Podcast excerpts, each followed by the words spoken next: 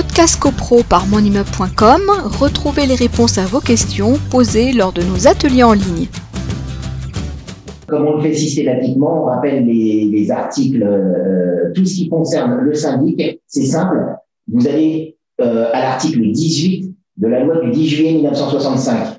Et ceux qui ont la possibilité de regarder l'évolution de cet article 18, eh bien, il y a une inflation de cet article qui, euh, qui s'est complétée par de, nouvelles dispositions, et notamment en ce qui concerne la fin du contrat de syndic, vous avez l'article 18, euh, 7 en chiffre romain et 8 en chiffre romain qui euh, vous donne des explications sur la fin euh, du euh, mandat de syndic. Donc le syndic, c'est pas l'objet du jour, mais on rappelle qu'il est désigné ou par le règlement de copropriété pour les copropriétés neuves, euh, par les assemblées générales qui se succèdent. Donc on en parle de l'hypothèse d'une copropriété qui vit sa belle vie et euh, au cours de son existence, il y a plusieurs syndics qui vont succéder. Et, euh, et bien après, effectivement, il y a la possibilité pour les copropriétaires euh, de changer euh, de syndic. Alors, le changement de syndic euh, peut se faire de façon, j'allais dire, cordiale, la, la, fin du contrat de syndic, ou alors, dans un certain nombre de cas, de façon un peu moins